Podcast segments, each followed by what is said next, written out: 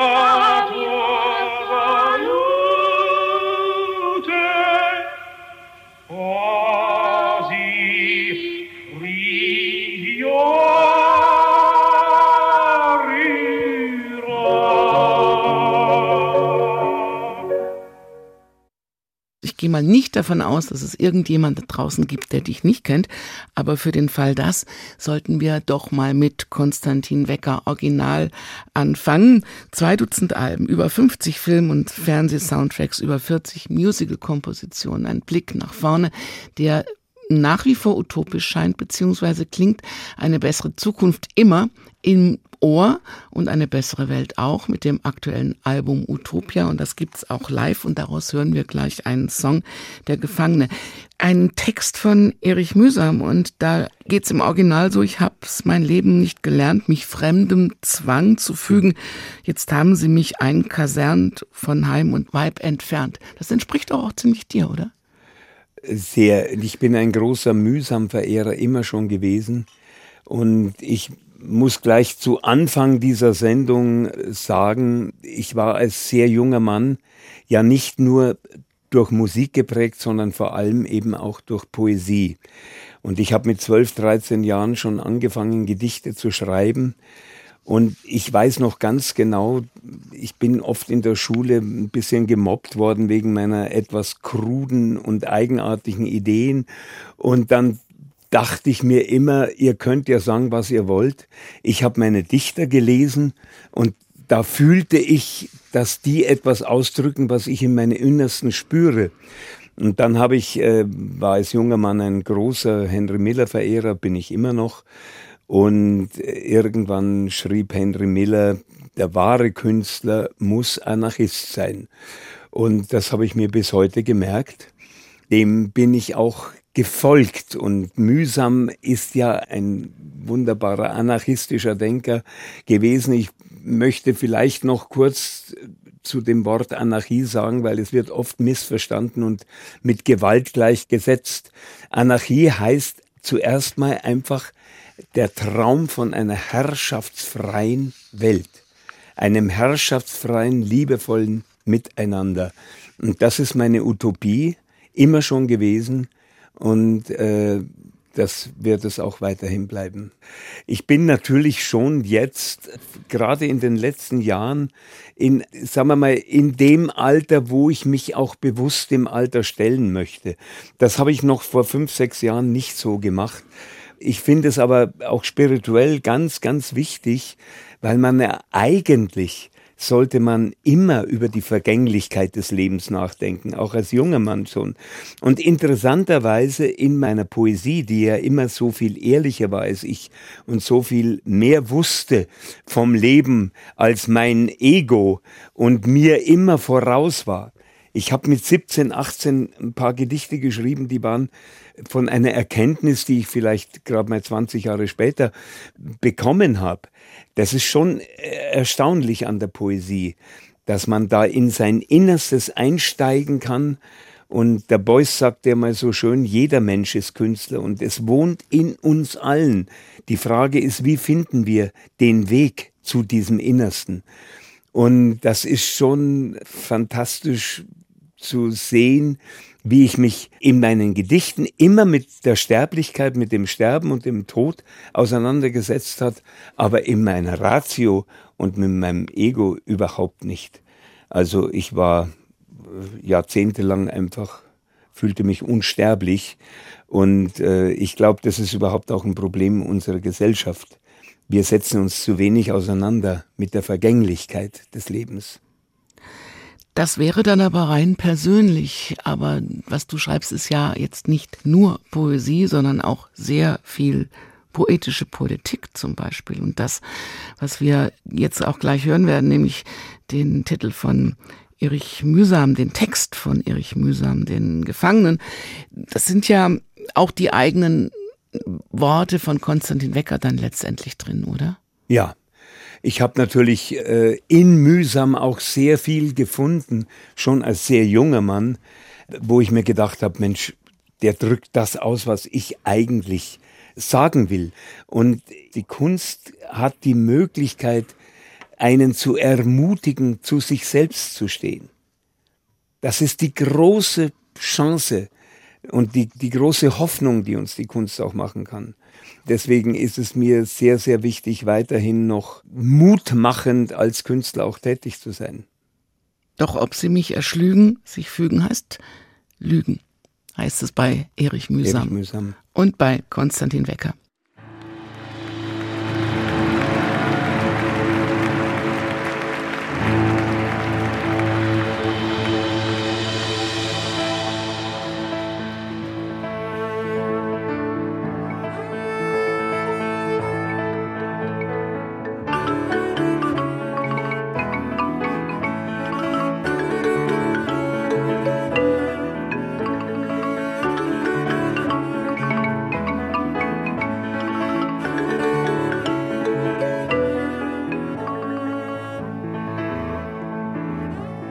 Ich hab's mein Lebtag nicht gelernt, mich fremdem Zwang zu fügen. Jetzt haben sie mich einkasernt, von Heim und Weib und Werk entfernt. Doch ob sie mich erschlügen, sich fügen heißt lügen. Ich soll, ich muss, doch will ich nicht nach jener Herren vergnügen. Ich tu nicht, was ein Fronvogt spricht. Rebellen kennen bessere Pflicht, als sich ins Joch zu fügen. Sich fügen heißt lügen.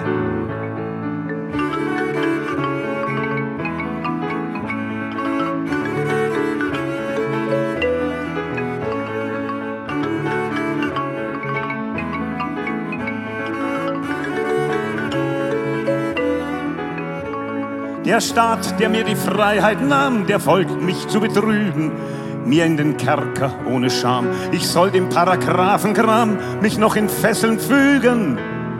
Sich fügen heißt lügen. Stellt doch den Frevler an die Wand, so kann's euch wohl genügen.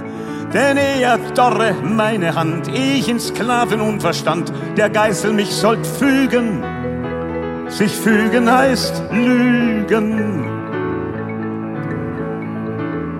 Doch bricht die Kette einst entzwei, darf ich in vollen Zügen die Sonne atmen, Tyrannei, dann ruf ich's in das Volk, sei frei, verlern es, dich zu fügen. Sich fügen heißt lügen.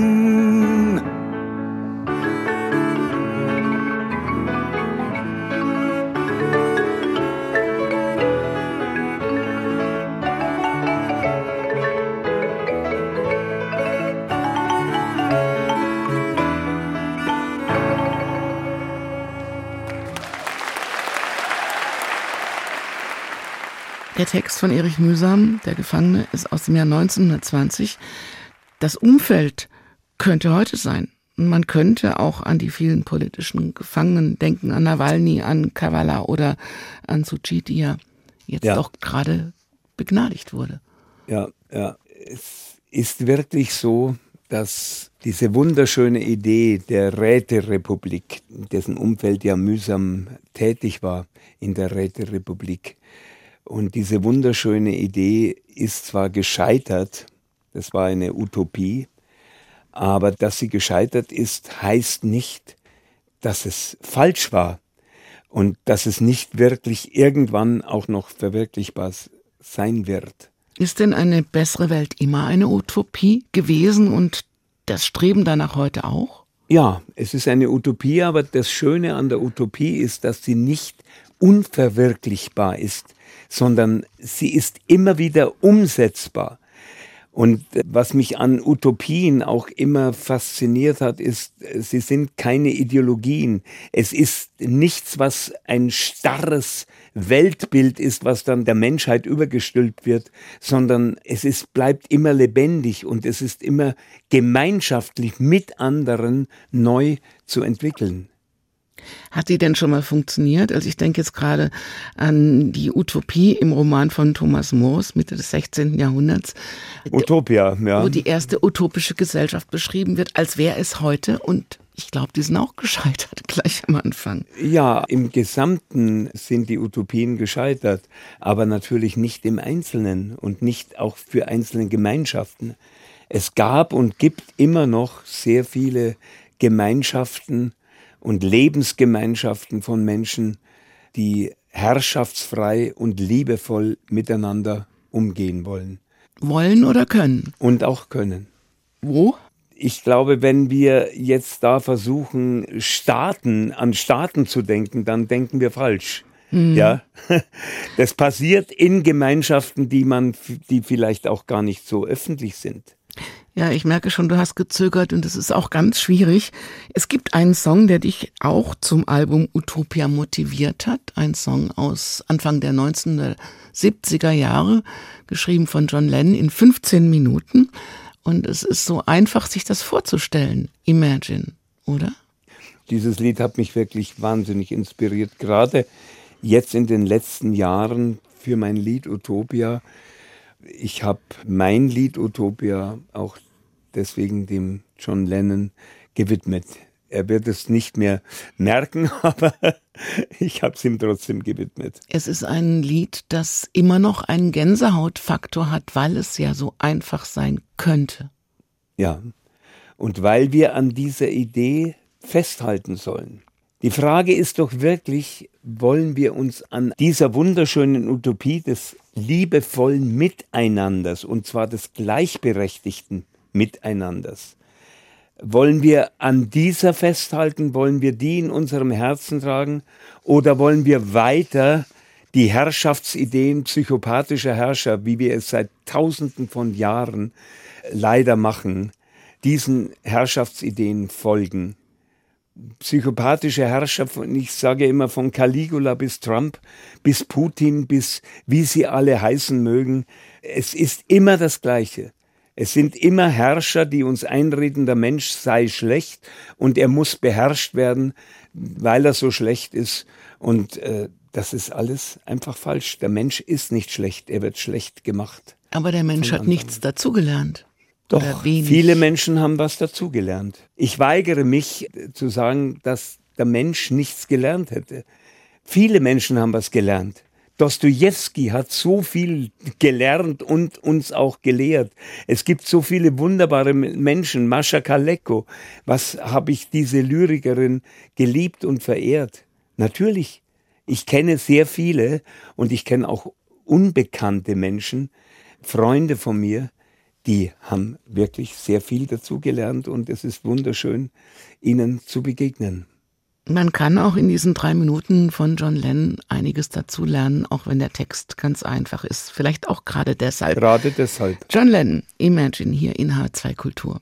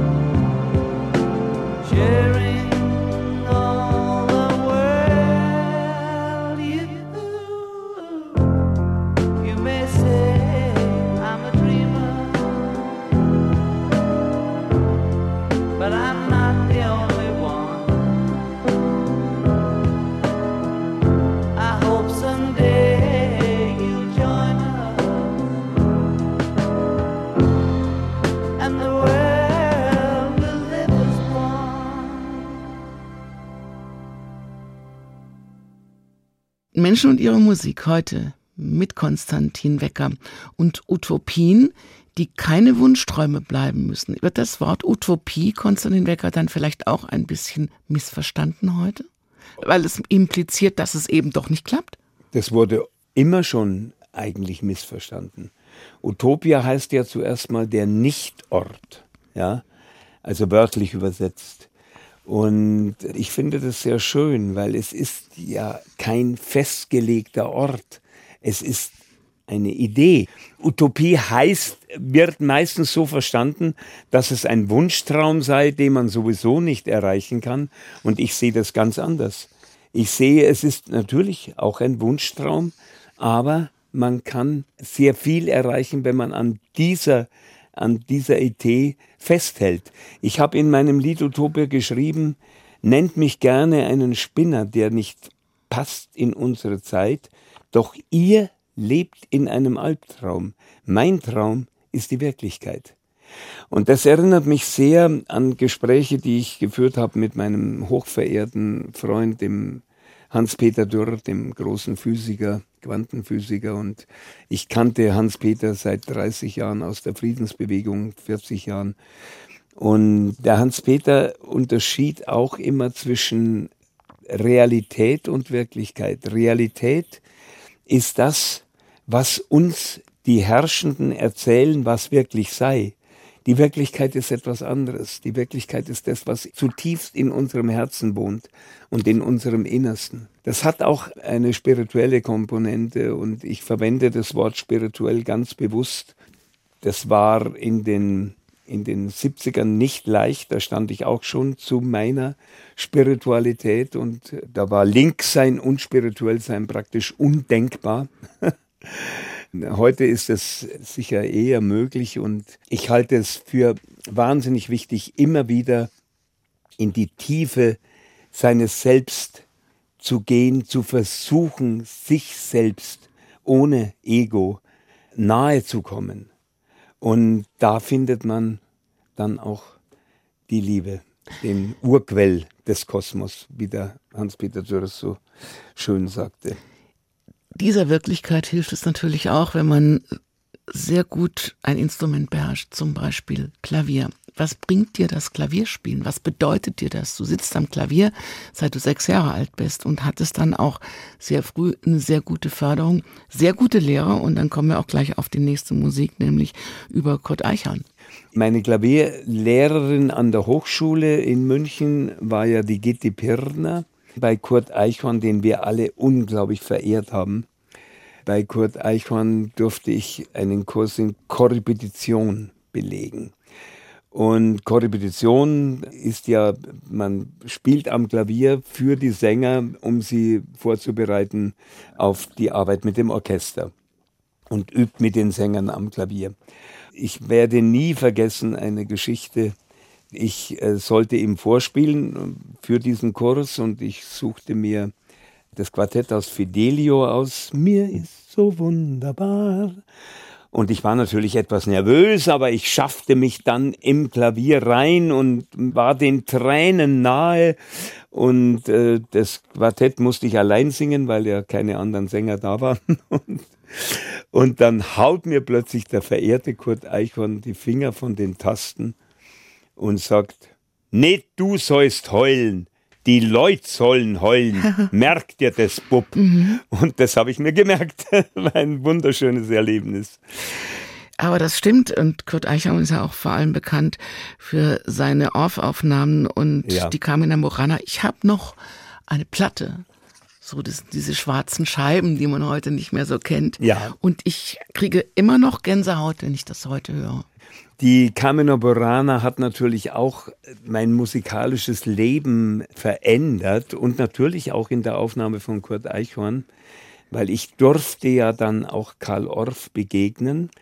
Das war unheimlich anrührend, weil ich habe mich selbst mich getraut, aber ein Freund schrieb an, ob es denn möglich sei, ich würde ihn so verehren, ob es denn möglich sei, dass er mich empfängt. Und äh, dann durfte ich zu ihm und er hat sich sogar vorbereitet, ein paar Lieder von mir angehört und Gedichte gelesen. Und dann sollte ich ihm was vorspielen. Und er sagte zu mir, Spui, Spui was Bub. Und äh, dann habe ich mich hingesetzt an den Flügel in seinem Arbeitszimmer und habe gespielt, wenn der Sommer nicht mehr weit ist.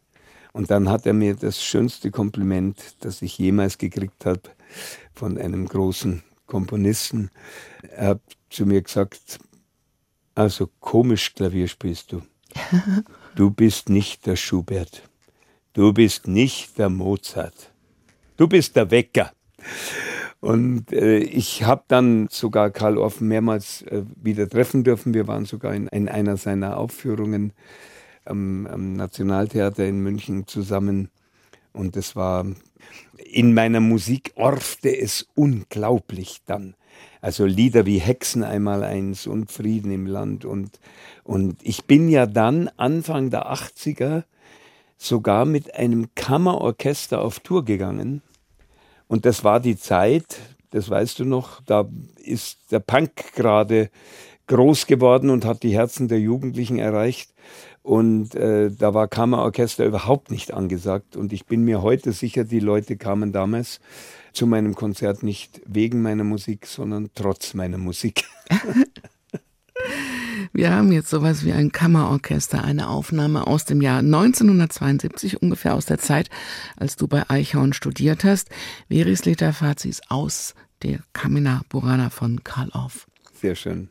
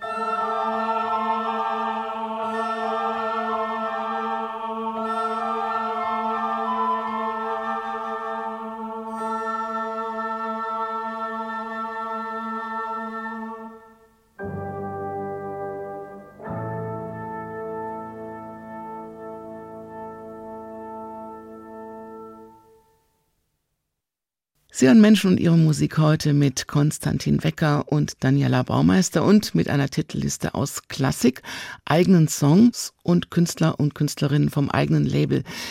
Da kommen wir jetzt hin zu einem Künstler, der noch ganz am Anfang steht. Bist du nicht ausgelastet mit deiner eigenen Musik? Ich habe ja irgendwann beschlossen, ich weiß gar nicht mehr genau wann, das war vor 15 Jahren oder sowas, dass ich nicht mehr mich irgendwelchen Konzernen anbieten möchte, sondern ganz frei mit einem eigenen Label meine eigenen Sachen veröffentlichen möchte. Und das war sicher eine sehr gute Entscheidung und vor allem meine künstlerische Freiheit betreffend. Dann habe ich natürlich einige junge Künstler kennengelernt. Ich war ja dann auch an der Uni Würzburg und Landau mit einer Gastprofessur und habe Songwriting dort unterrichtet. Und da habe ich viele junge, sehr begabte Liedermacherinnen und Liedermacher kennengelernt.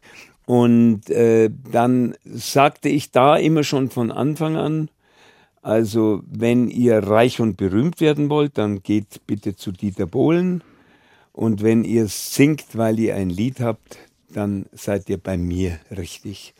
Und da fielen mir einfach ein paar junge Künstler auch auf in dieser Zeit, die traumhaft schöne eigene Sachen machen, weil sie ein Lied haben und nicht, weil es gefällt und nicht, weil sie reich und berühmt werden wollen.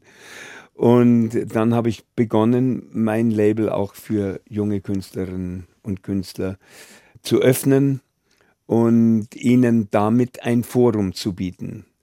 Also es ging und geht nach wie vor ganz bestimmt nicht darum, mit diesem Label reich zu werden oder viel Geld zu verdienen, sondern einfach diesen begabten jungen Menschen eine Hilfe zu geben, sich selbst zu verwirklichen.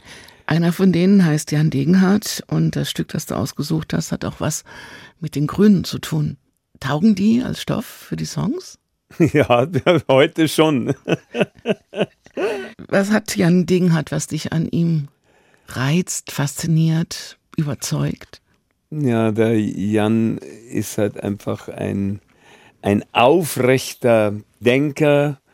Darf ich es bitte auf diesen einen Satz zurückführen? Er singt, weil er ein Lied hat. Und das hören wir jetzt. Was war mit ihr? Jan Degenhardt. Vom Label von Konstantin Wecker.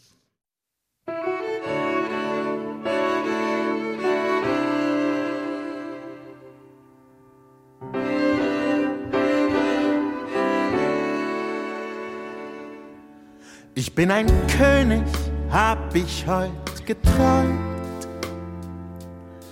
Ein kleiner nur auf dem Alltagsthron. Selbst wenn ich wach bin, regier ich meine Welt, tu was ich will. Und manchmal ist mir das fast schon zu viel. Sommerregen, Glitzertropfen im Straßenlampenlicht leuchten wie Diamanten auf der Haut. Den Reichtum dieser Sommernacht, den nimmt man mir nicht. Hab aus strömend warmem Nass ein Schloss gebaut. Ich bin ein König, hab ich heut geträumt. Ein kleiner nur auf dem Alltagsthron. Selbst wenn ich wach bin, regier ich meine Welt, tu was ich will und manchmal ist mir das fast schon zu viel. Unermesslich groß die Schätze, wenn du mich berührst. Es ist wie frische Luft, wenn du lachst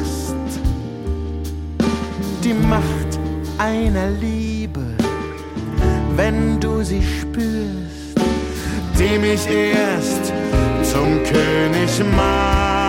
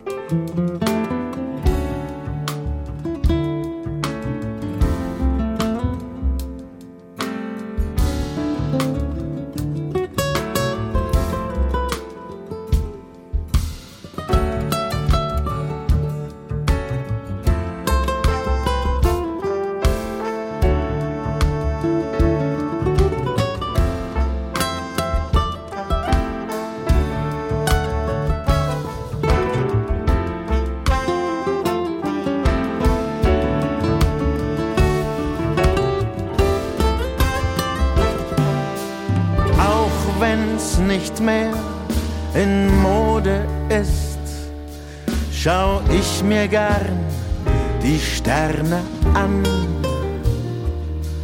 Bin froh zu sein, so wie es ist und mit Gedanken verändern kann.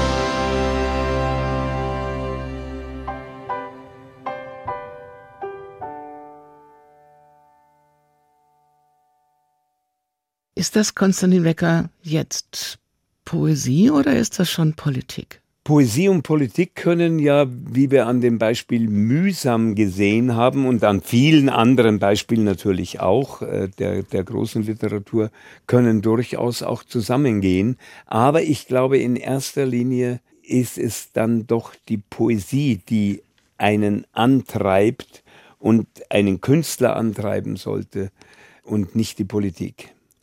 Ist es dann wieder der Unterschied zwischen Wirklichkeit und Realität? Also wer etabliert ist, verliert und wer in der Realität ankommt, der verändert sich?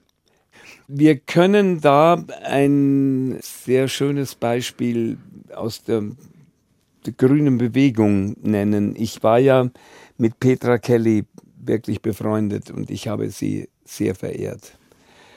Wirklich verehrt, weil die Petra war ein ganz erstaunlicher, geradliniger und wirklich wunderbarer Mensch.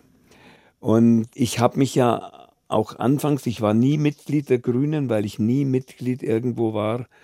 Als alter Anarcho ging das sowieso nicht, aber ich habe mich für die grüne Raupe damals engagiert. Damals ging es darum, die Grünen überhaupt in den Bundestag zu bringen. Und die Petra hatte damals die Idee, dass kein Politiker, keine Politikerin länger als zwei Jahre an der Macht sein sollte. Und das war zutiefst auch gut durchdacht, weil es ist immer wieder die Macht, die einen eigentlich von der Schönheit der Utopie und von den wirklichen Ideen auch abbringt. Und ich merke, wenn ich jetzt so alte Lieder ausgrabe wieder von mir, was man im Alter halt manchmal tut, um, um auch Programme zusammenzustellen. Das Wort Macht hat mich in meinen Gedichten immer schon beschäftigt. Natürlich auch deswegen, weil man ja selbst auch gefährdet ist. Man hat ja auch als Künstler eine gewisse Macht. Ja? Ich war ja ein großer Verehrer von Hans-Dieter Hüsch und Hans-Dieter war auch mein Mentor. Und irgendwann ging ich auf die Bühne ganz im Stile meines Mentors Hans-Dieter Hüsch und sagte von Anfang an, ich bin's nicht. Ich bin auf keinen Fall der oder das, was ihr von mir erwartet habt. Mhm. Ich wollte einfach klarstellen, dass ich mich immer wieder verändern kann und verändern darf. Und das ist ja die große Chance der Kunst äh, im Gegensatz zur Politik.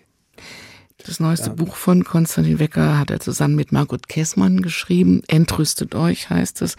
Wie empfindest du die Zeitenwende, in der Pazifismus, Pazifist fast ein Schimpfwort geworden ist? Ich muss dazu sagen, das ist ja nicht wirklich neu, dieses Buch. Es ist schon glaube, acht Jahre alt. Wir haben es nur jetzt in diesen Zeiten nochmal neu aufgelegt, weil wir beide der Meinung waren, dass es gerade in diesen Zeiten sehr wichtig ist, wieder, wieder laut zu werden. Und natürlich ist das wahnsinnig schwer im Moment. Ich meine, ich habe Beschimpfungen gekriegt, die darin gipfelten, wie war die wüsteste Beschimpfung, die ich schriftlich bekommen habe dann geh doch mit deiner Gitarre, wohlgemerkt Gitarre, also er hat viele Ahnung von dem, was ich mache. Geh ja, doch mit Laute. deiner Gitarre, stell dich vor einen russischen Panzer und lass deine beiden verkommenen Söhne von den Russen vergewaltigen. Das ist, das ist, äh, das ist schon groß. Das ist äh, schon sehr hart und ich habe ja in meinem pazifistischen Credo, das ich auch immer auf der Bühne lese, habe ich ganz deutlich am Schluss gesagt, das ist etwas, was man für sich alleine entscheiden muss und ich werde nie das anderen als Ideologie überstülpen. Und ich werde versuchen, wo ich kann, dem Bedrängten in Not geratenen zu helfen, aber ich will es nicht tun, indem ich neue Gewalt aussähe. Kannst du erklären, um auf den Titel nochmal zurückzukommen, warum die Entrüstung über eine mögliche Entrüstung so groß ist? Weil ich zum Beispiel sehr vermisse, dass nichts geschrieben steht. Ich lese nie etwas von pazifistischen Ukrainerinnen, Ukrainern und Russinnen und Russen. Und es gibt auch in der Ukraine Menschen, die den Kriegsdienst verweigern wollen was ja ein demokratisches Recht ist. Man will das ja jetzt hier in Deutschland wieder abschaffen, ich weiß.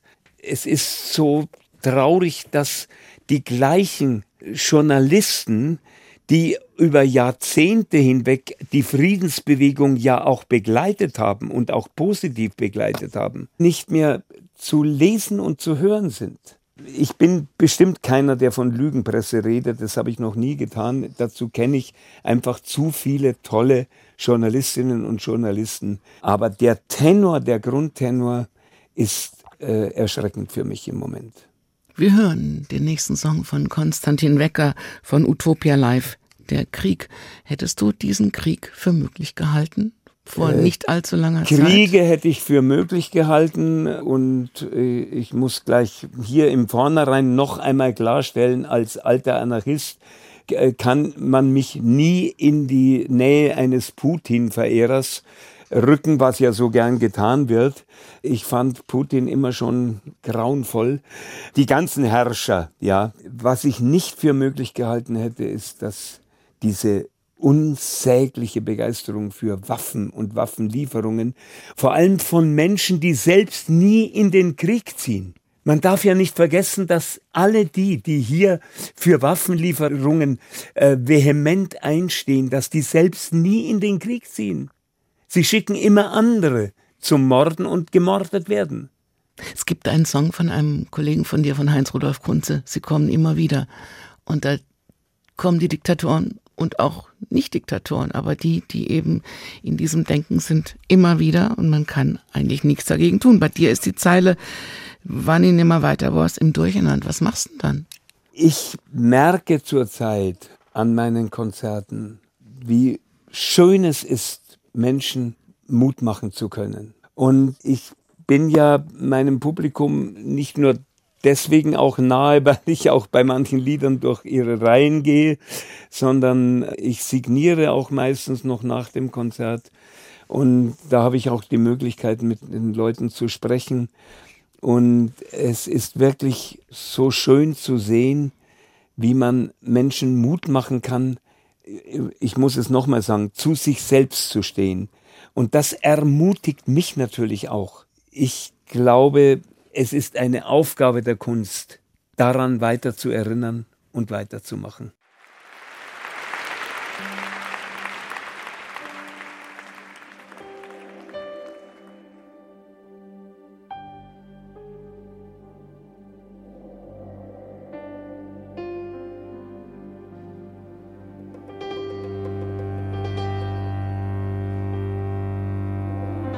Der Krieg Aufgestanden ist er, welcher lange schlief. Aufgestanden unten aus Gewölben tief.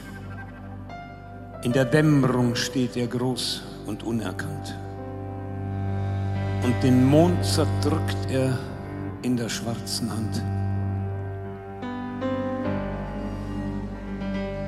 In den Abendlärm der Städte fällt es weit, Frost und Schatten einer fremden Dunkelheit, und der Märkte runder Wirbel stockt zu Eis. Es wird still, sie sehen sich um, und keiner weiß. Auf den Bergen hebt er schon zu tanzen an, und er schreit ihr Krieger alle auf und an. Und es schallet, wenn das schwarze Haupt erschwenkt, drum von tausend Schädeln laute Kette hängt. Über runder Mauern blauem Flammenschwall steht er über schwarzer Gassen Waffenschall. Über Toren, wo die Wächter liegen quer, über Brücken, die von Bergen toter schwer.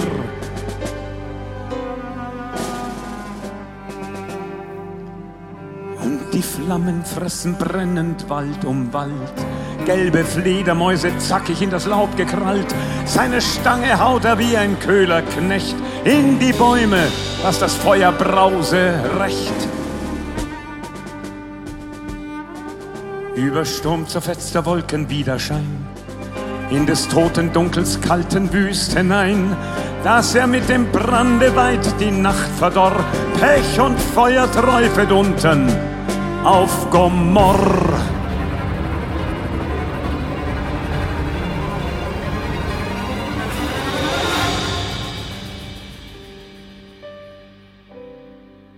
Hundert Jahre ist der große Text nun alt. Eine Ode gegen Kriege und Gewalt. Doch er konnte uns wohl nicht erreichen, wenn man sieht, wie sich die Bilder gleichen. Gibt es einen, der im Kriege nicht verlor? Und nun sind der Kriege mehr als je zuvor. So viel Städte sind zerstört im gelben Rauch, warfen lautlos sich in tiefen Abgrundsbauch. Und schon wieder hört man herrisch Krieger schreien. Aus den Dunkelheiten droht ihr Widerschein. Wieder wälzt sich die Vernunft dumpf in Gewalt. Abgestorben ist das Hirn. Das Herz ist kalt. Zahllos sind die Leichen schon im Schilf gestreckt. Von des Todes schwarzen Vögeln weiß bedeckt. Bleiche Kinder flehen uns händeringend an. Macht ein Ende mit dem Irrsinn. Irgendwann. Irgendwann, nein, jetzt, wir müssen sehen, wie wir den Gewalten widerstehen.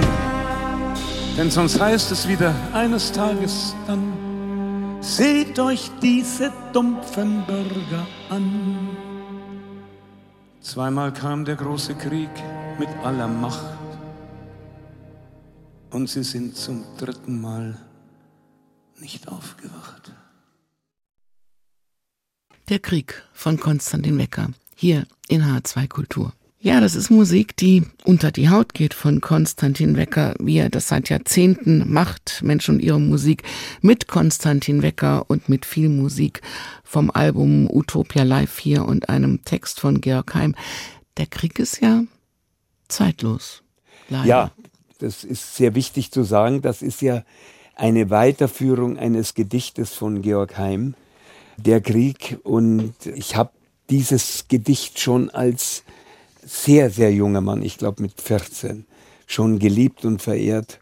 Es ist mir eine Ehre gewesen, an diesem Gedicht weiter schreiben zu dürfen. Hörst du eigentlich Musik zu bestimmten Gelegenheiten? Also ist es auch stimmungsabhängig, nicht nur beim Schreiben, sondern auch beim Hören?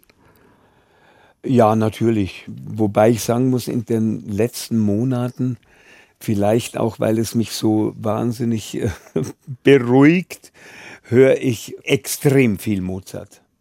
Also Mozart, Klavierkonzerte, vor allem die Adagios, äh, die zweiten Sätze, die schaffen bei mir aus einer erregten Stimmungslage immer fast einen spirituellen Zustand. Da finde ich jetzt auf der Liste auch was, was gut passt, nämlich Daniel Barenboim mit den Berliner Philharmonikern. Er spielte passenderweise den zweiten Satz aus Mozarts Klavierkonzert Nummer 23. Was macht ihr da Gänsehaut? Ich mag Barenboim unglaublich als Pianisten, als Dirigenten auch, aber als Pianisten, weil er er hat irgendwas, ich kann es auch gar nicht genau sagen, was es ist, aber ich habe manchmal den Eindruck, er spielt noch musikalischer als andere Pianisten. ja, er kann ein sehr melodisches Klavier spielen, so dass es bei ihm manchmal fast wie ein Cello klingt. ist es bei dir auch so? Ich äh, kann das in manchen Momenten, glaube ich, auch, ja. Natürlich äh, nicht annähernd von der Fertigkeit eines Barenbäum. Da bin ich weit davon entfernt. Wir hören Daniel Barenbäum jetzt hier in H2 Kultur.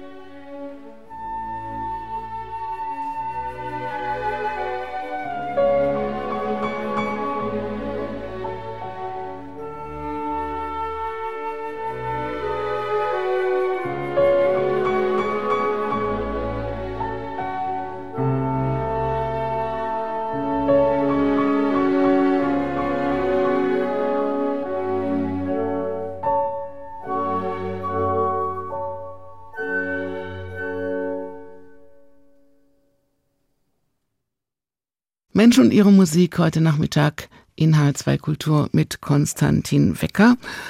Konstantin, was war die erste Platte, die du gekauft hast? Ich glaube, da ich ja sehr viel klassische Musik durch mein Elternhaus zu Hause hatte, aber eine der ersten Platten war Franz Josef Degenhardt. Mhm. Spiel nicht mit den Schmuddelkindern. Das war bei mir ähnlich. Ja. ja. Was war das erste Konzert, das du live gesehen hast? Das war Oper und ich war als äh, 14-, 15-Jähriger dauernd in der Oper am Stehplatz. Also ich weiß gar nicht mehr, was die erste war.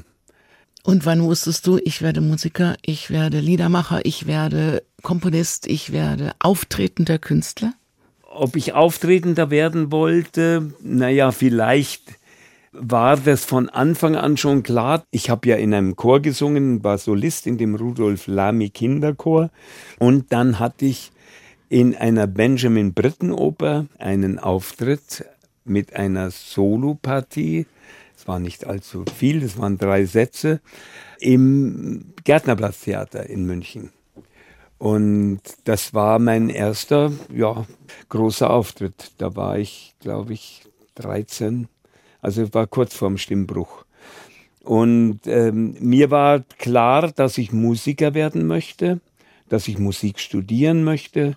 Ich hatte auch keinen Widerspruch von meinen Eltern zu erwarten. Die fanden das auch richtig und haben mich da sehr unterstützt. Dass ich Liedermacher werden wollte, das war noch gar nicht klar. Ich habe, damals gab es ja auch, als ich 13 war, gab es ja den Liedermacher in dem Sinn noch gar nicht. Ich habe viel gesungen und ich habe ja dann auch bei Marianne Schech sogar Gesang studiert und ich wollte Komponist werden. Das war dann die Zeit von Donaueschingen, als es äh, verboten war, für deutsche moderne Komponisten überhaupt eine Melodie zu schreiben. Mhm. Ja, also das war ein C-Dur-Dreiklang war ein Sündenfall. Ja. Mhm. Und, Donau, und, Donaueschinger Festspiele. Ja, genau. genau. Und dann wusste ich, das wird, das wird nichts, weil ich bin Melodiker, das habe ich immer gespürt. Ich wollte auch nie Pianist werden, weil ich habe nie so viel geübt, sondern immer schon sehr viel improvisiert. Ich glaube, das war bei mir schon immer auch eine Art Meditation. Ich habe mich an mein Klavier gesetzt oder an Flügel dann später und habe einfach drauf losgespielt. Und der Buddha sagte mal, es gibt so viele Arten der Meditation, wie es Menschen gibt. Und ich glaube, das war meine Art zu meditieren auch. Währenddessen habe ich aber auch schon sehr viel Gedichte geschrieben und wie gesagt, Gedichte über alles geliebt. Die haben mir zum Teil, haben mich heil über meine Pubertät gebracht, die großen Dichter, Georg Trakl vor allem. Ich habe auch schon ein paar Lieder komponiert als 14-, 15-Jähriger, aber mit, äh, ich habe Mörike vertont und Eichendorf. Und ich wäre nie auf die Idee gekommen, meine eigenen Texte zu vertonen. Und ich glaube, da gab dann Degenhardt den Anstoß, dass ich mir gesagt habe, ich könnte ja auch meine eigenen Gedichte mal vertonen. Bist du mit dem Klavier auch besser durch bestimmte Lebensphasen gegangen. Ich meine, es ist ja nicht immer alles schön. Es gibt auch mal kaputte Liebe. Es gab bei dir auch ganz dunkle Zeiten mit, mit Sucht, mit Knast und ohne Klavier. Wie bist du da durchgekommen? Es gab sehr viele dunkle Zeiten, gar keine Frage. Und ich glaube schon, dass mich die Musik und die Poesie über diese Zeiten auch immer wieder hinweg retten konnten. Nicht, dass man dadurch sofort glücklicher wird, um das geht es ja gar nicht, aber dass man äh, versucht, tiefer in diese Schwärze auch einzusteigen, um sie dadurch zu überwinden. Eine deiner Künstlerinnen, Sarah Straub, ist Musikerin, Liedermacherin und Psychologin mit Schwerpunkt Demenz. Ist das eher etwas Graues, was Düsteres, oder ist das eher etwas, was dann auch aufgehellt werden kann? Durch Musik zum Beispiel, durch Poesie. Interessant ist ja, dass dementen Menschen schon zu einem Stadium, wo ihnen wirklich das Gehirn völlig versagt, aber Lieder aus ihrer Kindheit, die können sie plötzlich noch singen. Mhm. Das ist wirklich hochinteressant, dass, dass bestimmte Musiken gerade bei Demenz wohl für demente Patienten auch eine ganz große Rolle spielen. Die Sarah Straub erzählte mir mal, dass sie auch einen Musiker hatte, einen dementen Musiker, einen Geiger, der wohl bis zum Schluss perfekt noch äh, Konzerte auswendig geigen konnte. Das muss man sich mal vorstellen. Das Hirn ist eigentlich verfallen und die Musik funktioniert noch. Ich finde äh, die, die Arbeit, die die Frau Straub da macht, ganz, ganz großartig wichtig. Sie ist auch eine äh, großartige Liedermacherin und ich bin ihr vor allem auch dankbar, weil sie hat eine CD ja aufgenommen mit meinen Liedern und die Sarah Straub ist 40 Jahre jünger als ich und hat natürlich, das ist kein Cover äh, gewesen, sondern sie hat meine Lieder neu interpretiert. Und das ist so spannend. Und dadurch trägt sie sie auch in andere Generationen weiter. Also ich fand das sehr, sehr schön. Und sie schreibt wunderbare eigene Lieder. Aber ihre Arbeit ist wahnsinnig lobenswert wichtig und ich bin sicher auch durch Gespräche mit ihr dann zu meinem Demenzlied Die Tage Grau durchgestoßen, weil ich glaube, was ja oft bei eitlen alten Männern der Fall ist, das Thema Demenz habe ich, glaube ich, eher verdrängt. Das wollte ich dich gerade selbst. fragen. Hast du Angst, dass es dir mal so geht? Man darf sagen, du bist 77 jetzt, ja. also noch ganz jung. 76, 6. bitte. Nein, also. Entschuldigung, Entschuldigung. Wir handeln wie auf dem arabischen Markt. Ja, das muss man, in meinem Alter muss man mit den Jahren etwas handeln. Aber hattest, hast du Angst, dass es dir mal so gehen könnte? Natürlich hat man auch da Angst davor. Und äh, seit ich mich dem Thema gestellt habe, ist es natürlich auch für mich ein Thema, gar keine Frage. Und ich bin umso dankbarer, dass mich meine Lieder und Gedichte immer noch finden. Und ich, denn äh, wie ich jetzt weiß, nachdem ich mich mehr damit beschäftigt habe, es kann ja durchaus auch jüngere Menschen als mich schon treffen. Wir hören Konstantin Wecker, die Tage grau und danach Sarah Straub, die Schwalben und sprechen dann auch nochmal darüber, was Schwalben mit Demenz zu tun haben.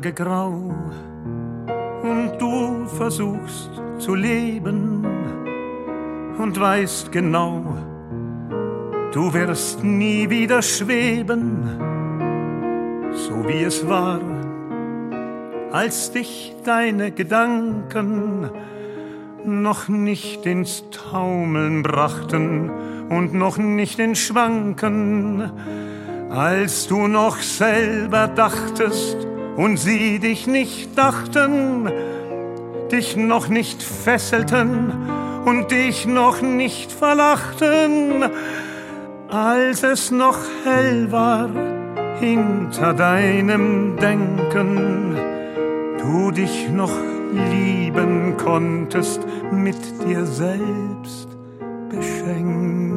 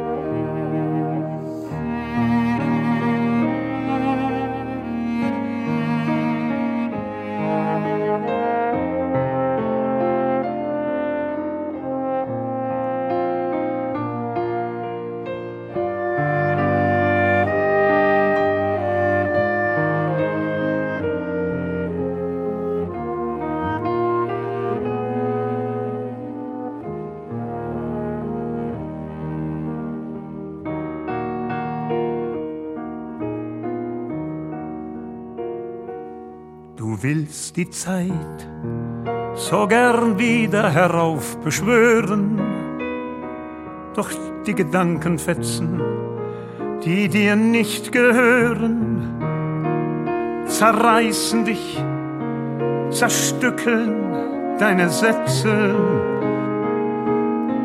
die du zu formulieren versuchst, doch die Gesetze der Sprache, die mal deine war, sind unauffindbar. Am ehesten noch da zu finden, wo man Kind war und unbedarft, verzückt mit Worten spielte und nichts erreichen wollte und auch auf nichts schielte.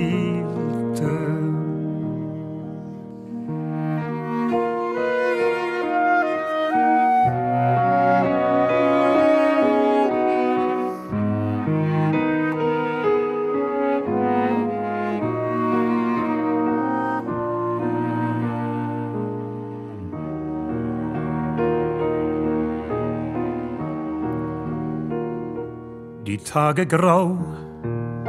Das war's dann wohl, du wirst nie wieder dir selbst begegnen. Höchstens ein paar Lieder aus deiner Kindheit werden dir noch nah sein. Nur du wirst nie mehr wirklich du und da sein, die bei dir sind kannst du nicht mehr erkennen. Du stirbst allein, auch wenn sie sich nicht von dir trennen.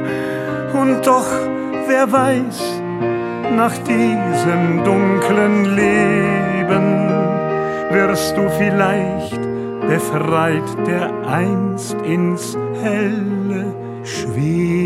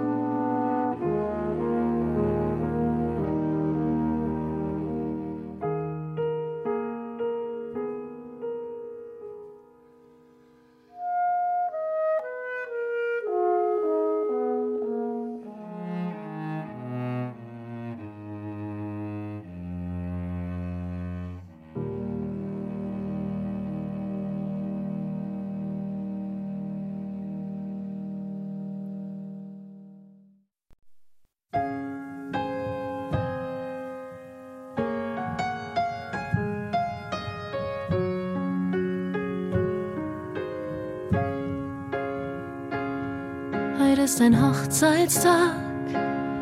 Du sitzt am Fenster und trinkst Tee, ein Tag wie jeder andere. Doch gerade tut's besonders weh. Er weiß nicht, warum du weinst. Schaut dich nur seltsam fragend an. Du lächelst scheu, siehst es ihm nach. Er ist schließlich dein Mann. Wann war der Punkt, als du erkanntest, dass er nicht mehr derselbe war? Ihr habt euch lang noch selbst belogen. Da war's den Ärzten schon lang klar, dass das, was anfangs harmlos wirkte, schon einen Teil des Abschieds hieß. Du, wenn du ehrlich zu dir selbst bist, kaum mehr Vertrautes in ihm siehst.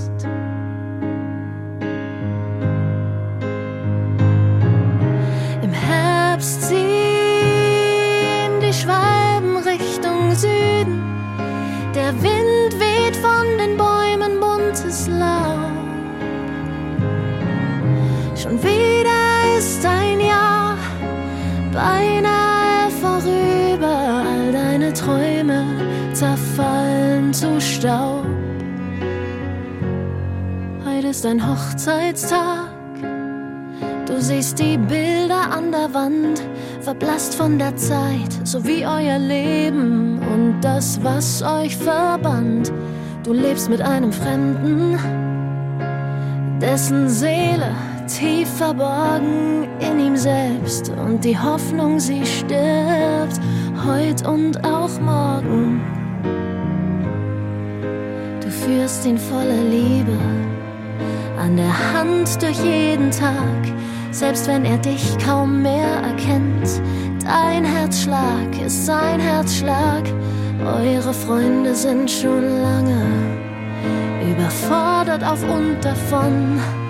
Nur du hältst noch die Stellung, zu gehen ist keine Option.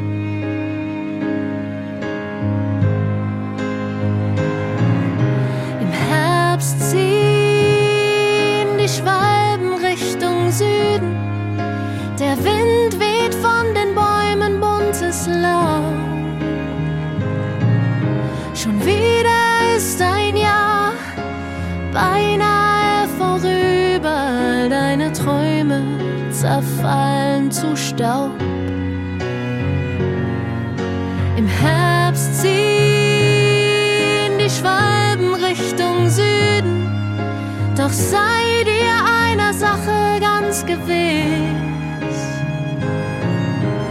Du bist sicherlich niemals ganz alleine. Ich kann sehen, stark du bist.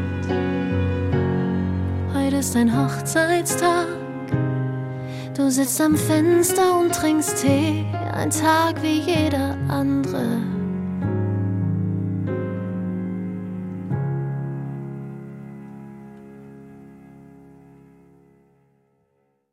Konstantin Wecker ist Gast heute in HR2 Kultur, Menschen und ihre Musik.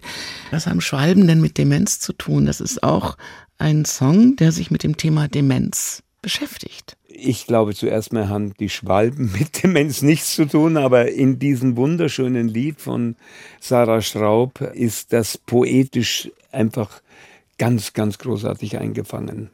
Also ich liebe das Lied sehr. Wie viel Parolen, denn wir kommen jetzt gleich wieder einen von deinen Songs, den Parolen keine Chance. Wie viel Parolen stecken denn heute in Songs oder auf der anderen Seite in Politik oder auch in der Poesie? Die Politik ist leider gerade derzeit, aber es ist das Wesen der Politik, überfüllt mit Parolen und äh, es ist so wichtig, sie auch immer wieder zu entlarven als Parolen. Eine Poesie, die parolenhaft wird, die würde ich nicht mehr akzeptieren. Drum habe ich ja ganz bewusst geschrieben in meinem Lied auch den Parolen keine Chance, lasst sie nicht ans Tageslicht, lasst sie in den Griff modern, öffnet ihre Gräber nicht. Parolen sind einfach ganz bewusste Sätze, um damit Menschen zu verdummen. Ich habe ja das Gefühl, im Moment erfinden die Politiker auch oft neue Wörter, damit man nicht so gleich merkt, was sie eigentlich sagen wollen. Ja, das wird auch gern gemacht. Oder sie verwenden bestimmte Worte und tun so, als seien sie nicht weiter interpretierbar als so, wie sie es sehen. Und äh, da ist mir etwas aufgefallen, schon vor einigen Jahren. Es gibt keine Interpretationshoheit über Worte. Warum nicht? Das beste Beispiel ist wiederum aus der Poesie für mich, wenn man ein Rilke-Gedicht, das man als 17-Jähriger geliebt hat, 50 Jahre später liest, dann ist es immer noch, Stimmt, auch 20 immer Jahre noch. später, immer noch, das sind die gleichen Worte, aber es ist ein anderes Gedicht. Warum? Weil wir diese Worte neu erlebt und durchlebt haben. Für uns ist plötzlich ein Wort ganz anders geworden als für den 20-Jährigen.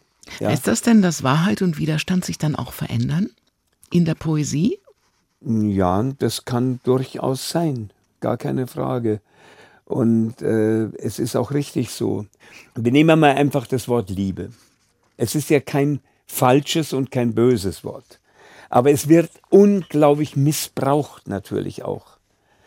In dummen Schlagern wird es dumm missbraucht, es wird aber auch ideologisch und politisch missbraucht, wenn es überhaupt verwendet wird. Es wird zum Beispiel von der katholischen Kirche missbraucht. Und es kann ein so wundervolles Wort sein. Das, das ist jetzt nur ein sehr eindringliches Beispiel. Wir hören mal den ganzen Song. Der ist eindringlich. Den Parolen keine Ja. Chance von Konstantin Leckers Album Poesie und Widerstand. Also da kommt das ja alles schon wieder zusammen.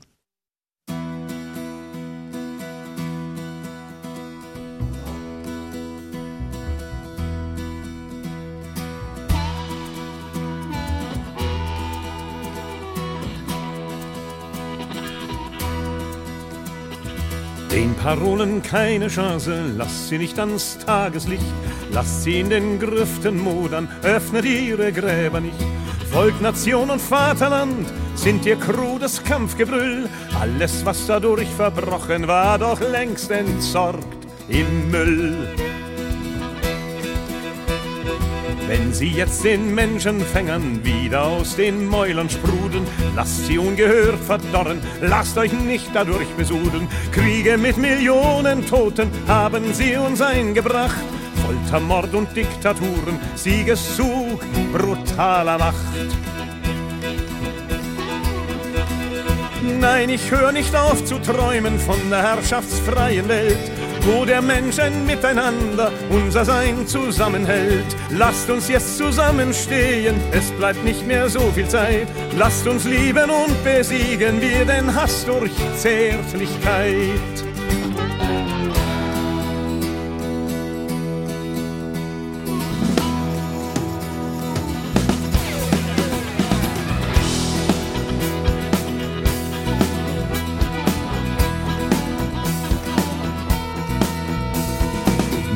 Gerne einen Spinner, Utopisten und naiv. Doch ich will nicht akzeptieren, was da aus dem Ruder lief. Es gibt sicher schönere Lieder, wohlgefällig ausgedacht. Doch ich glaube hin und wieder ist ein Aufschrei angebracht.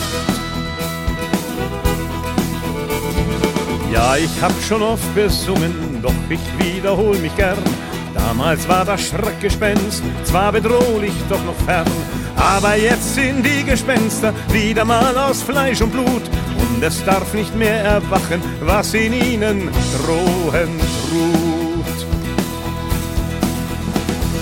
Nein, ich höre nicht auf zu träumen von der herrschaftsfreien Welt, wo der Menschen miteinander unser Sein zusammenhält. Lasst uns jetzt zusammenstehen, es bleibt nicht mehr so viel Zeit. Lasst uns lieben und besiegen wir den Hass durch Zärtlichkeit.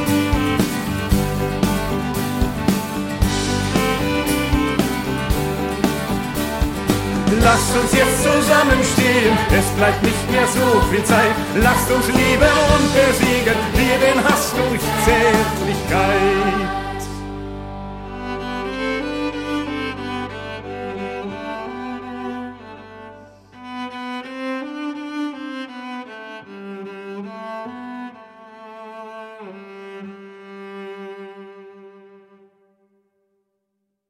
Konstantin Wecker ist Gast hier in H2 Kultur am Sonntagmittag mit seiner Musik, mit seinem Musikprogramm und mit seinem Leben. Konstantin, verlierst du manchmal auch den Mut oder bleibst du, das ist auch ein Zitat aus einem deiner Lieder, ungehorsam, ungeduldig, ungestüm und ungezähmt? Auch wenn ich manchmal den Mut natürlich verliere, klar, immer wieder hat man Momente, wo man mutlos ist, keine Frage. Aber ich habe es ja immer wieder versucht zu erklären, die, die, die Poesie gibt mir Kraft und macht mir Mut, die Musik macht mir Mut, die Kunst macht mir Mut. Ich glaube, man kann immer wieder aus sich selbst auch Mut schöpfen, wenn wir die Chance uns zugestehen, in uns selbst wirklich mal zu blicken. Und immer im Blick behalten, zum Beispiel frei nach Hannah Arendt, es gibt kein Recht auf Gehorsam. Ja, den Gehorsam, da hatte ich natürlich ein großes Glück. Mein Vater war ein antiautoritärer Mann. Das ist ein kleines Wunder. Mein Vater ist 1914 geboren. Das war die Zeit der schwarzen Pädagogik. Da wurden die Kinder auf Gehorsam, auf militärische Weise gedrillt. Das war zum zum Weinen schrecklich. Und ich glaube, ohne diese Dreckspädagogik hätte sich der Faschismus bei uns überhaupt nicht breit machen können. Mein Vater war anders. Ich habe nie genau erfahren, warum. Er hat über seine Kindheit nie gesprochen, aber er war völlig anders und er zog mich eigentlich zum Ungehorsam. Das war ein großes Glück. Und ich finde, äh, dieser Hannah Arendt hat, äh, hat ja immer schon wahnsinnig viel bei mir bewegt. Es gibt kein Recht auf Gehorsam. Ja, das würde ich gerne mal allen äh, Rekruten sagen, immer wieder sagen.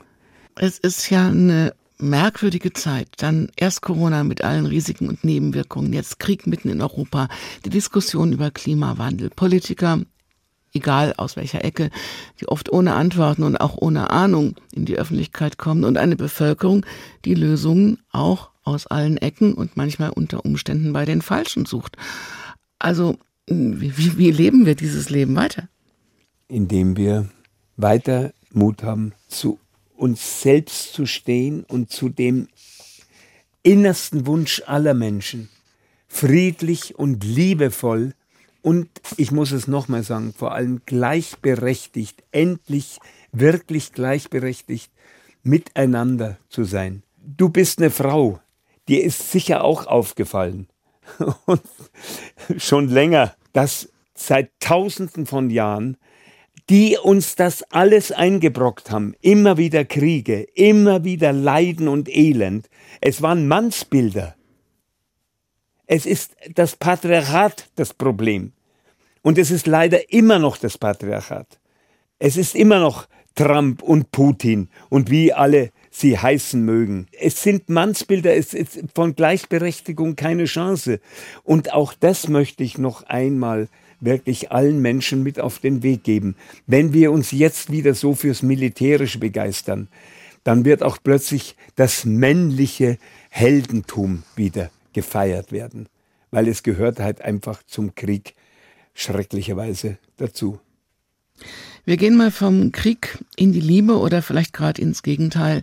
Ein Song, den du auch schon mal nicht vertont hast, sondern einen anderen Text dazu geschrieben hast, reden wir im Original von Randy Newman.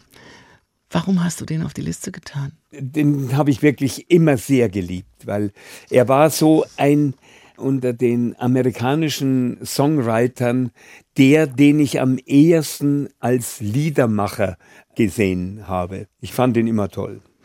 Aber auch mit einer, manchmal auch einer sehr zynischen Distanz zum wahren Leben. Ja, hat er natürlich Wirklichkeiten auch und Realitäten. Ja, ja, ja. Weil du fort bist, heißt es bei dir, Marie heißt es bei ihm.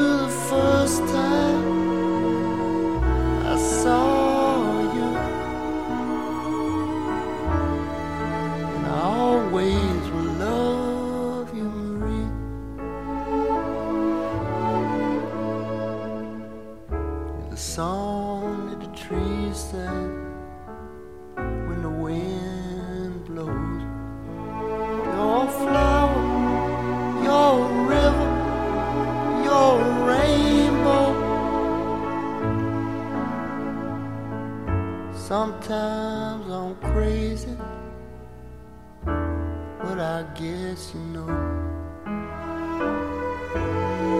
And I'm weak and I'm lazy, and I hurt you so. And I don't listen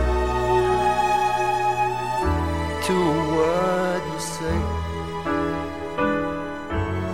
When you're in trouble, I turn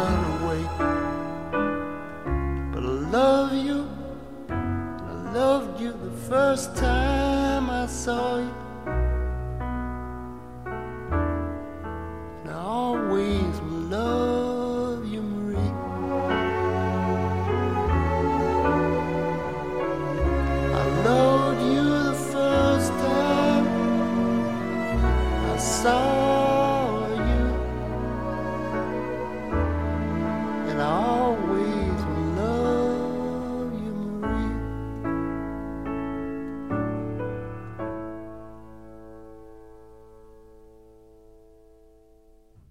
Konstantin Wecker hier im Studio in H2 Kultur. Jetzt haben wir so viel geredet auch über Schwierigkeiten und über das, was uns bedrückt und betroffen macht und was wir unbedingt ändern müssen. Was brauchst du denn, um glücklich zu sein? Du merkst, dass ich da Ein Zögern. äh, lange zögere. Und äh, da hat sich, da sich bei mir doch sehr viel geändert hat in den letzten Jahren, auch in meiner Spiritualität. Ich glaube immer mehr, dass zum Glück dazu gehört, dass man anderen beistehen kann und helfen kann. Das ist ja im Buddhismus ein, ein schöner Lehrsatz fast. Mir fällt natürlich jetzt gerade im Alter immer mehr auf, wie viel unendlich viele Menschen es gibt.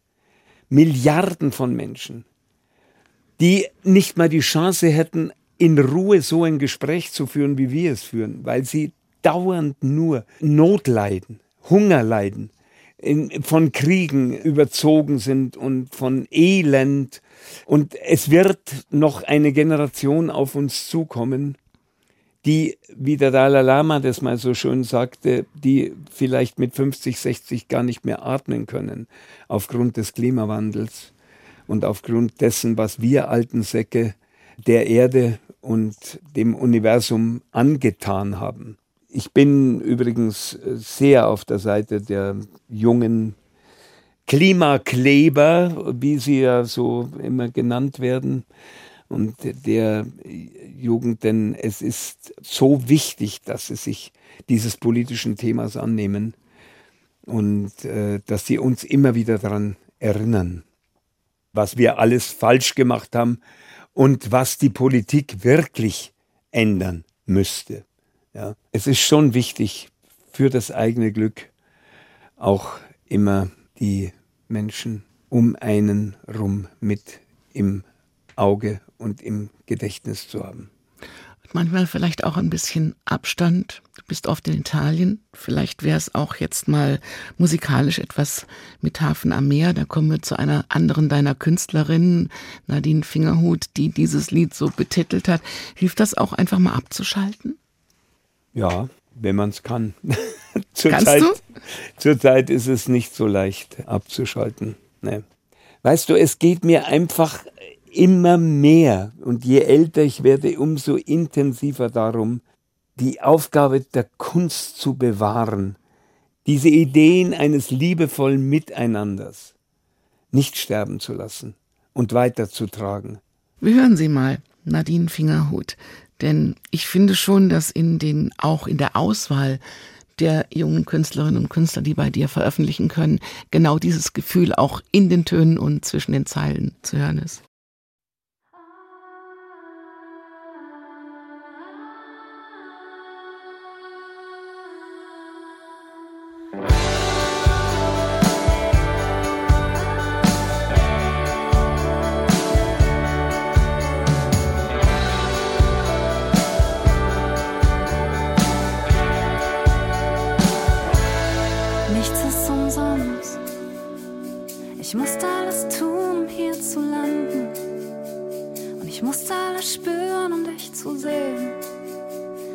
Der Sonnenschein verfolgt und auch der Schatten.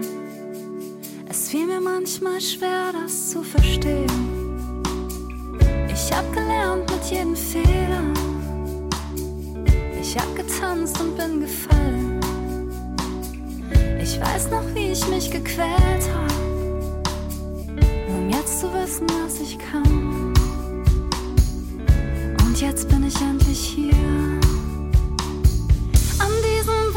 Wundervollen Ort.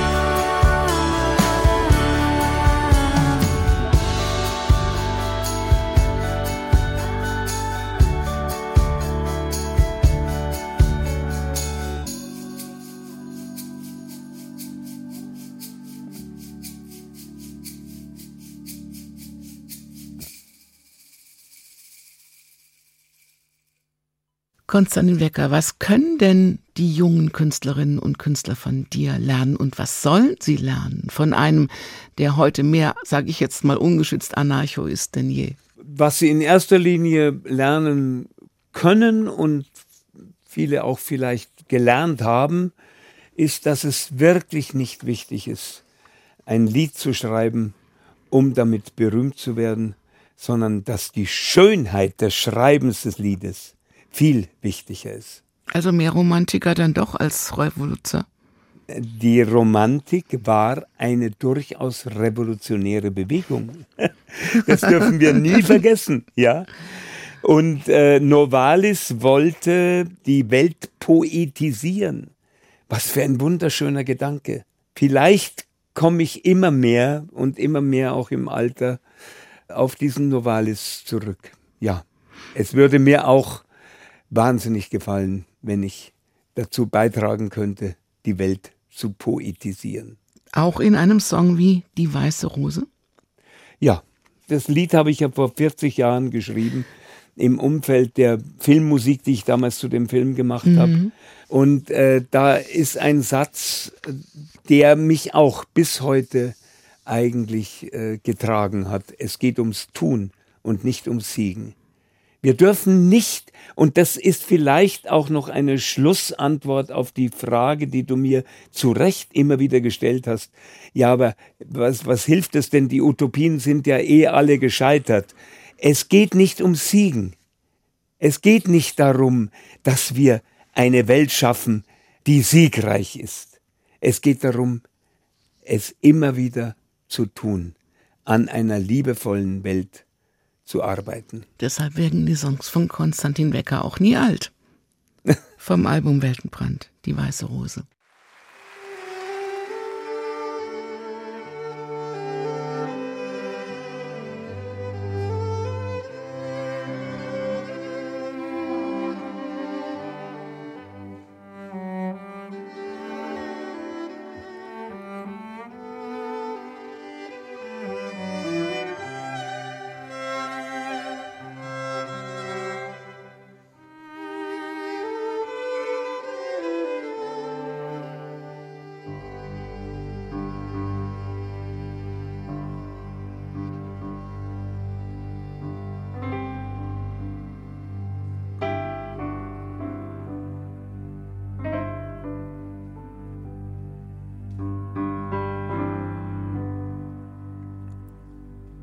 1943, kurz vor dem Ende der Nazidiktatur, wurden die Geschwister Sophie und Hans Scholl und vier weitere Mitglieder der Widerstandsbewegung Die Weiße Rose in München hingerichtet. Ihnen und all denen, die sich auch heute und gerade heute wieder jeder Form von Rassismus und Faschismus entgegenstellen, ist dieses Lied von Herzen zugeeignet. Jetzt haben sie euch zur Legende gemacht und in Unwirklichkeiten versponnen. Denn dann ist einem um den Vergleich gebracht auch das schlechte Gewissen genommen. Ihr werdet heute genauso unbequem wie alle, die zwischen den Fahnen stehen. Denn die aufrecht gehen, sind in jedem System nur historisch hoch angesehen.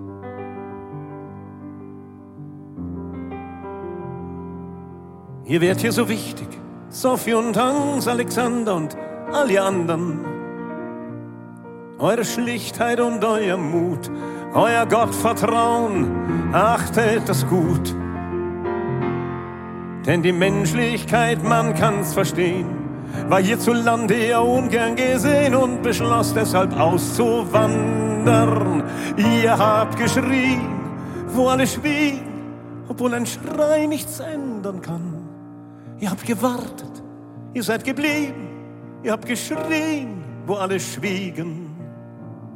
Es ging ums Tun und nicht ums Siegen.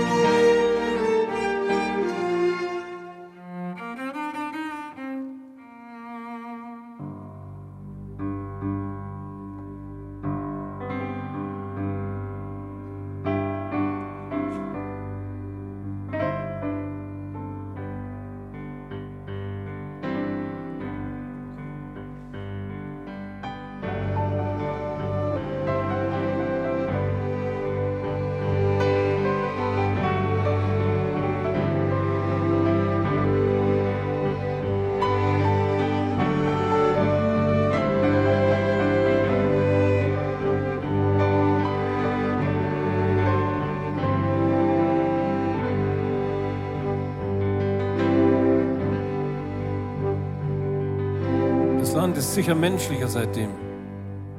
Doch noch wird geduckt und getreten. Der Herbst an der Isar ist wunderschön und in den Wäldern lagern Raketen.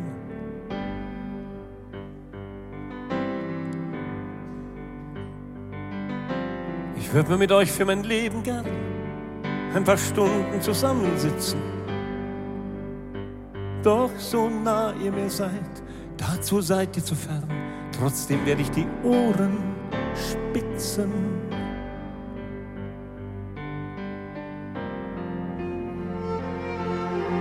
Ihr werdet hier so wichtig, Sophie und Hans, Alexander und alle anderen. eure Schlichtheit und euer Mut, euer Gottvertrauen. Macht es gut. Denn die Menschlichkeit, man kann's verstehen, war hierzulande ungern gesehen und beschloss deshalb auszuwandern.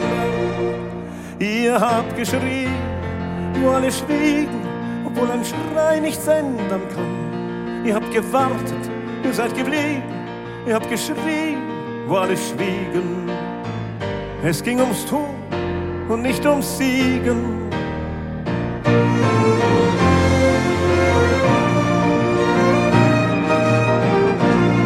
Ihr habt gewartet, ihr seid geblieben, ihr habt geschrien, wo alle schwiegen. Es geht ums Tun und nicht ums Siegen.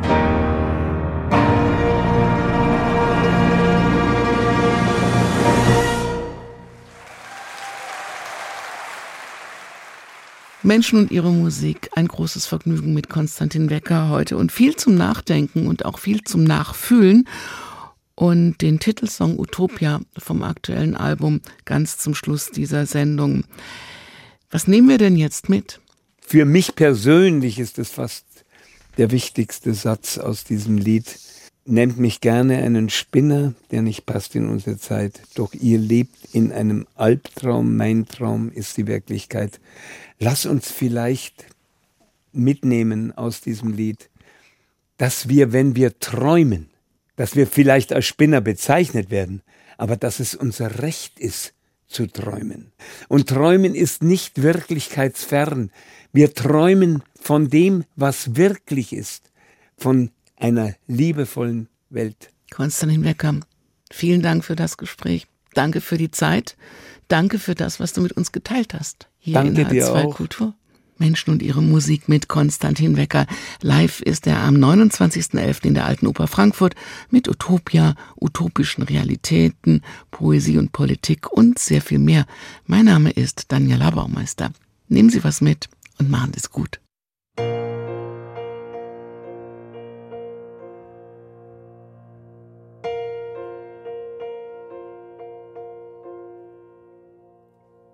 Stellt euch einmal unsere Welt vor, ohne Krieg, ohne Gewalt, ohne Bosse, ohne Herrscher. Jeder ist dem anderen Halt, ohne Ehrgeiz ungehetzt. Alle leben nur im Jetzt, ohne Ehrgeiz ungehetzt. Alle leben nur im Jetzt.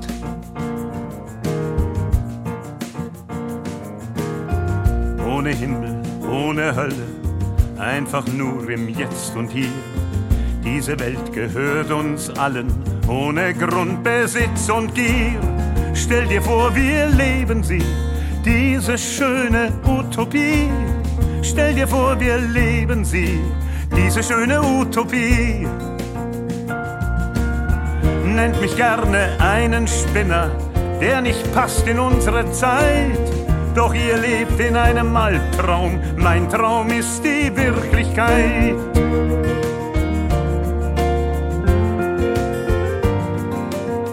Doch ihr lebt in einem Albtraum, mein Traum ist die Wirklichkeit.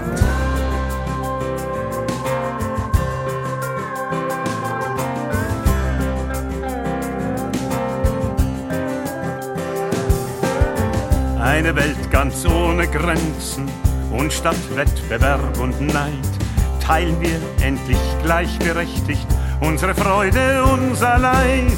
Wäre diese Welt nicht hier, wüssten wir doch nichts von ihr. Wäre diese Welt nicht hier, wüssten wir doch nichts von ihr.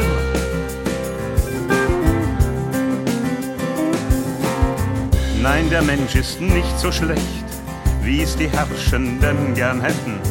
Es ist unser aller Recht, uns vor diesem Trug zu retten.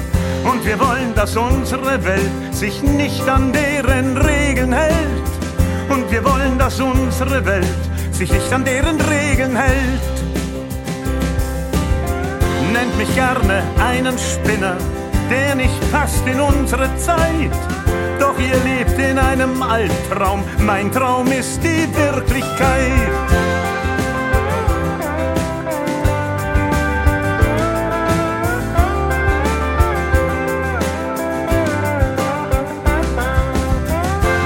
Weltfremd, nennt es Wahnsinn, doch ich träume nicht allein.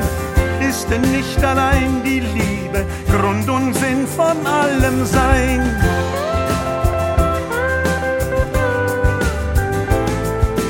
Ist denn nicht allein die Liebe Grund und Sinn von allem Sein?